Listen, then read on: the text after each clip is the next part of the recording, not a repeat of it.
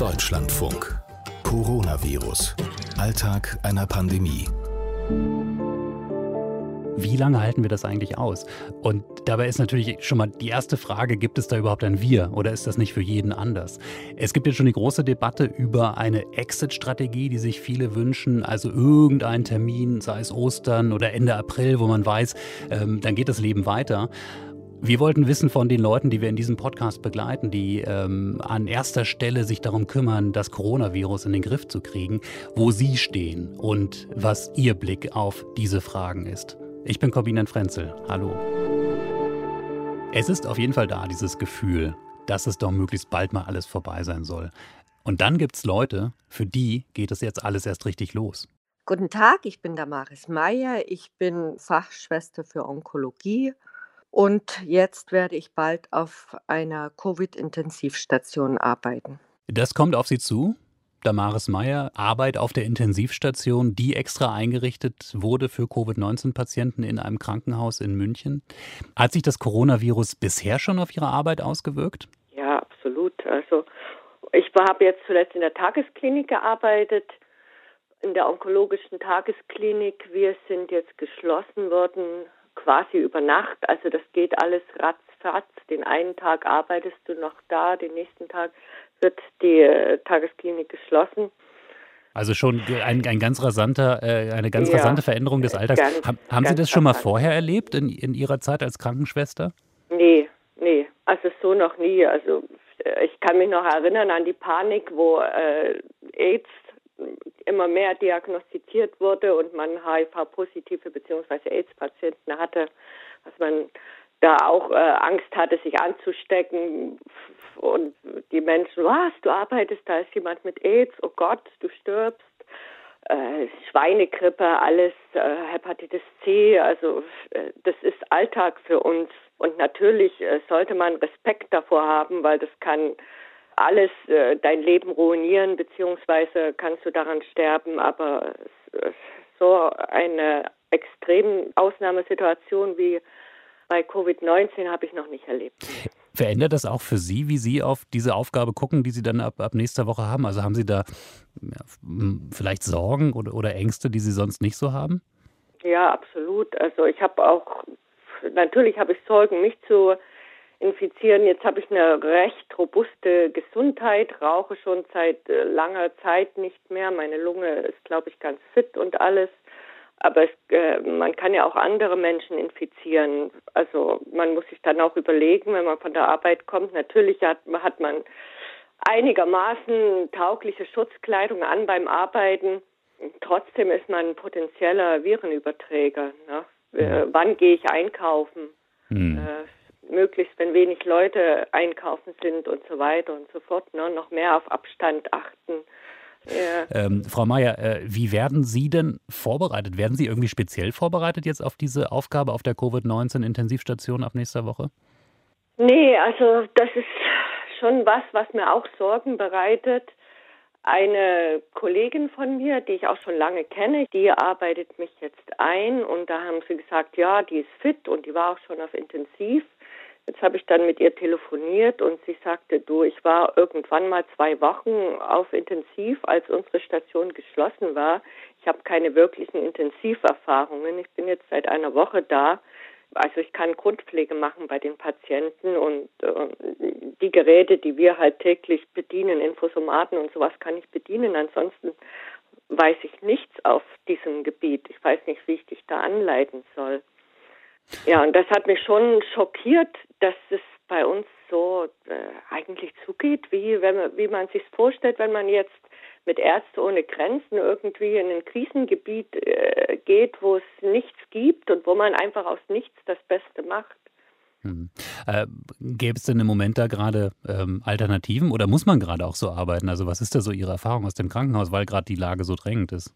Ja, man, man muss so arbeiten, weil also wir in der Pflege sind halt jahrelang schon am Limit. Ich meine, wir arbeiten ja auch vor und auch nach Corona und äh, arbeiten da schon am Limit und werden es hinterher wieder sein. Und jetzt noch mehr Kapazitäten zu schaffen, plötzlich irgendwie Intensivpfleger und Pflegerinnen zu bekommen, ist eigentlich ein Ding der Unmöglichkeit. Und die Aussage, dass wir gut gerüstet sind, die habe ich auch bis gestern geglaubt. Aber es ist einfach ein Märchen zur Beruhigung für alle. Mhm. Es ist einfach nicht so. Wo, wo, wo, können Sie das schon sehen oder, oder, oder ähm, ähm so analysieren? Es geht ja nicht darum, dass nicht immer jemand da wäre, den man Fragen stellen könnte. Noch das sind sehr viele ältere Kolleginnen da vor Ort, die auch zur Risikogruppe gehören. Und es gibt auch schon Infizierte unter dem Personal. Es geht einfach darum, dass du nicht die Fragen weißt, die du stellen müsstest, weil du das Hintergrundwissen nicht hast zur Intensivmedizin. Hm. Das heißt, Sie gucken schon mit einem mulmigen Gefühl auf nächste Woche? Ich gucke schon mit einem mulmigen Gefühl ich habe jetzt mehr Respekt als Angst, weil Angst lähmt und irgendjemand muss es jetzt auch machen und ja, und man muss sich auch immer selber natürlich ein Bild machen. Die Kollegin hat mir jetzt halt ihre, ihre Eindrücke und auch ein bisschen ihren Druck, unter dem sie steht, weitergegeben und sie war auch äh, überlastet damit, mich einarbeiten zu müssen. Und äh, ja, man muss sich immer selber ein Bild machen. Hm, ja. Frau Mayer, äh, vielen Dank schon mal für diese Eindrücke. Und ja, dann äh, wünschen wir Ihnen alles, alles Gute, guten Start ähm, auf der Station ab Dienstag, richtig? Genau. Ja. Genau. Und haben Sie das Wochenende noch frei vorher? Ja, ich habe jetzt noch frei. Ich werde mich jetzt gründlich erholen. sehr gut, sehr gut. Für Sie geht es also nächste Woche los, für Damaris Meyer. Nächste Woche auf der Intensivstation für Covid-19-Patienten in einem Krankenhaus in München. Und wir werden uns auch in der nächsten Woche mit ihr verabreden, hören, was sie da erlebt, äh, wie die Dinge dort so sind. Nächste Station bei uns jetzt, ähm, der Landkreis Breisgau-Hochschwarzwald, ein Landkreis, der auch sehr stark betroffen ist von Covid-19.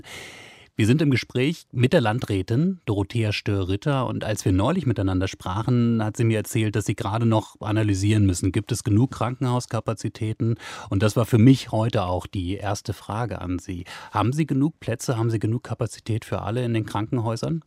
Also nach Aussage der Klinik- und Krankenhausdirektoren von gestern die Aussage ist äh, im Moment noch ganz gut, so dass wir einem ersten Ansturm jetzt auch an normal also mit leichterem Krankheitsverlauf, aber eben auch mit schwerem Krankheitsverlauf äh, noch äh, Herr werden können. Aber das wird nicht von Dauer sein. Und was wir jetzt schon tun müssen, ist eben aufzubauen für die Zeit nach dem Wochenende, denn äh, dort wird sich dann noch mal vieles anstauen.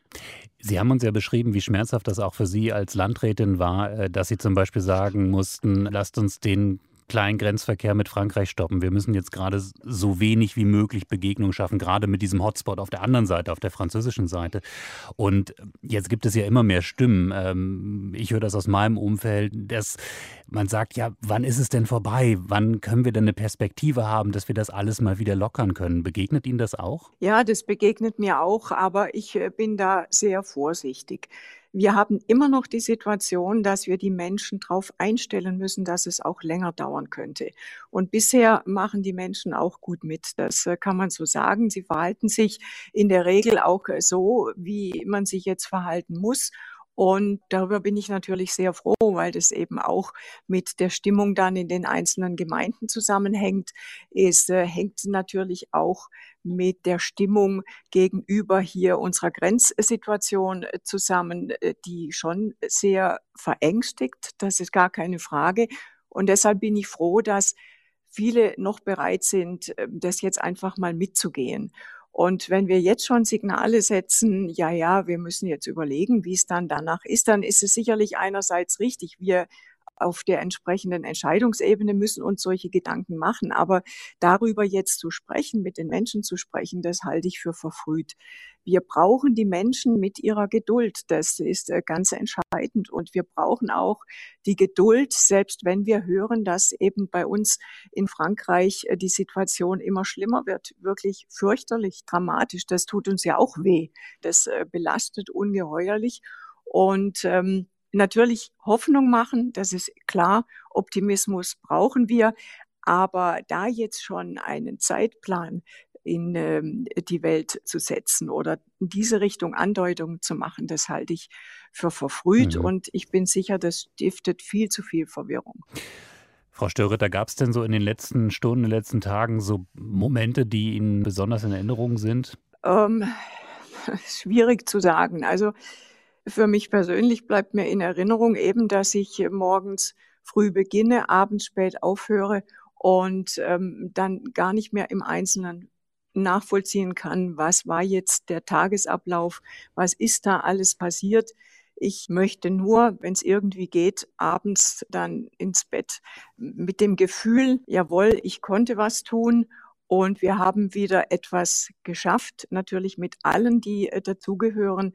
Und es gibt über den Tag hinweg natürlich auch ähm, frustrierende Erlebnisse. Es äh, gibt auch Fragen, die wir gar nicht sofort beantworten können, die wir auch nicht befriedigend beantworten können für all diejenigen, die da jetzt was ganz Bestimmtes hören wollen. Und ähm, ja, da ist dann natürlich auch sehr großes Bedauern. Wenn Sie mal auf diese Woche zurückschauen, wir haben am Anfang der Woche gesprochen, wir haben jetzt Freitag. Würden Sie sagen, für Ihre Lage im Kreis Breisgau-Hochschwarzwald ist die Lage stabil geblieben? Sie hat sich nochmal zugespitzt?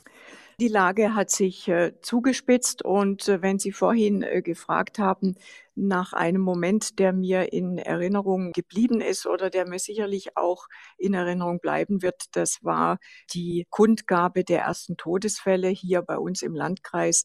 Das äh, war ein Einschnitt, weil mir da wirklich klar geworden ist, in welcher Situation wir jetzt sind was es bedeutet, dass Menschen sterben, dass Familien, dass Freunde liebgewordene äh, Menschen verlieren und dass wir jetzt in eine Dimension eintreten, die ähm, eigentlich kaum noch zu begreifen ist, die auch für die direkt Betroffenen kaum zu verkraften ist, auch nicht für die Ärzte und Pfleger, die in dieser Situation natürlich ganz dicht dran sind, ganz schwierige Entscheidungen fällen müssen. Und das Wissen, dass das jetzt aber zunächst mal noch weitergehen wird, das war in der Tat ein Einschnitt, das, äh, diese so zur Kenntnis nehmen zu müssen. Und das geht auch nicht mehr weg. Das wird bleiben. Es gibt halt schon sehr unterschiedliche Corona-Realitäten in unserem Lande gerade in dieser Corona-Krise. Und insofern war ich auch ganz beruhigt und ganz froh, als ich heute mit Alexander Blum gesprochen habe, dem Leiter des Seniorenzentrums in Berlin-Hohenschönhausen, und da so raushören konnte, dass die Situation nicht, nicht ganz so zugespitzt bei ihm ist. Hallo? Hallo, Herr Blum, schönen guten Tag, hier ist Corbinian Frenzel. Ja, hallo, hallo. Ich freue mich, dass wir unser Gespräch fortsetzen können. Und ja, ähm, mich frage mich immer natürlich äh, und frage Sie jetzt, äh, wie hat sich denn Ihre Woche weiter verändert? Wie ist es denn heute? Also im Moment kann ich sagen, es ist tatsächlich immer noch sehr ruhig. Die Lage ist bei uns in der Einrichtung überschaubar.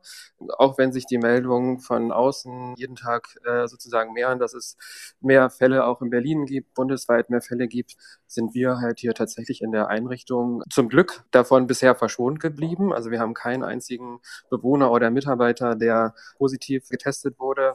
Also von daher ist die Lage tatsächlich ähm, ruhig. Wahrscheinlich ist sie ja auch ruhiger als zu anderen Zeiten. Wir haben ja darüber gesprochen, Sie haben deutlich den Besuch einschränken müssen, der bei Ihnen ins Haus kommt. Ja, ja. ja. Kippt das denn dann vielleicht auch manchmal so von der Stimmung jetzt schon manchmal? Also es gibt ja schon viele, die jetzt diese Frage immer lauter stellen. Ja, wie lange äh, muss das mhm. denn noch sein? Und kommen diese Fragen bei ja. Ihnen öfter auf? Sicherlich fragen die Mitarbeiter schon mal und auch die Bewohner, wie lange wird es denn noch aufrechterhalten. Aber es ist tatsächlich so, dass äh, die meisten scheinen sehr gut informiert zu sein und sind da ähm, sehr solidarisch und haben da tatsächlich immer noch Verständnis dafür, dass wir eben diese Besuchszeiten so stark reduzieren mussten. Wir haben sie jetzt aktuell auch nochmal verschärft, sozusagen, dass wir sagen, am Wochenende darf zum Beispiel überhaupt gar keiner mehr kommen. Wir hatten ja bisher immer noch die Möglichkeit, dass im absoluten Ausnahmefall jemand für eine Stunde kommen kann. Aber das haben wir jetzt gesagt, die Situation Situation ist einfach zu heikel und zu gefährlich und unsere Verantwortung zu groß, dass wir sagen, das äh, machen wir nicht. Mhm. Haben Sie da dann schon so ein bisschen Alternativprogramm überlegt, wenn die Verwandten, wenn die Familie nicht kommt? Ja, also wir sitzen in der Tat gleich nochmal zusammen und gucken, was wir am Wochenende vielleicht speziell äh, noch anbieten können, um äh, dafür nochmal für Abwechslung zu sorgen. Und die Stimmung sozusagen aufzufangen, obwohl sie ja, wie ich vorhin schon gesagt habe, überhaupt gar nicht im Keller ist. Die Stimmung ist wirklich ganz ausgeglichen bei uns. Okay, super. Das ist auch schön, sowas mal zu hören. Also es gibt ja genug Hiobsbotschaften und auch so Nachrichten, äh, die in die andere Richtung gehen. Äh, sie haben ja auch erzählt, Sie haben ja auch so ein ganzes Programm, zum Beispiel so eine Zeitungsrunde, wo Sie gemeinsam dann so ein bisschen den Stand der Dinge äh, mit den, mit den Bewohnern, mit den Älteren bei Ihnen im Heim klären. Wie reagieren denn die, die älteren Leute auf die Nachrichten, auch auf diese Corona-Weltlage? Also ich habe gerade eben mit einem, äh, mit einem Bewohner gesprochen, ähm, der hat mir gesagt, er hört jetzt seit sechs Nachrichten, ist dabei noch relativ gelassen, aber er hat jetzt gesagt, jetzt kann er es auch nicht mehr hören. Er ist jetzt tatsächlich ein bisschen überflutet mit den ganzen Informationen und ähm, ich kann es immer nur wiederholen. Also glücklicherweise sind sie wirklich da noch sehr ruhig. Mhm. Und den Filmvormittag gibt es auch, hm? Genau, den gibt es auch, den Film vom Mittag. Allerdings hatten wir eine kleine Panne. Unser DVD-Player, der hat tatsächlich den Geist aufgegeben. Heute kam gerade der neue an. Also kann es jetzt heute uns übers Wochenende äh, glücklicherweise weitergehen. Äh, was was gibt es da als nächsten Film? Haben Sie schon eine Auswahl getroffen? Also wir haben jetzt die Sissy-Reihe fürs Wochenende uns ausgesucht. Die wird, äh, die wird gezeigt. das klingt gut. Ich hoffe mal, dass Ihre DVD-Spieler fürs Wochenende alle gut gerüstet sind. Ähm, DVD ist, glaube ich, so ungefähr das Einzige, was ich Ihnen nicht anbieten kann, äh, wie Sie auch diesen Podcast hören können. Aber iTunes geht, Spotify geht, äh, die ganz üblichen Wege, wo man so Podcasts kriegt. Natürlich unsere DLF-Audiothek. Das war's für heute. Tschüss.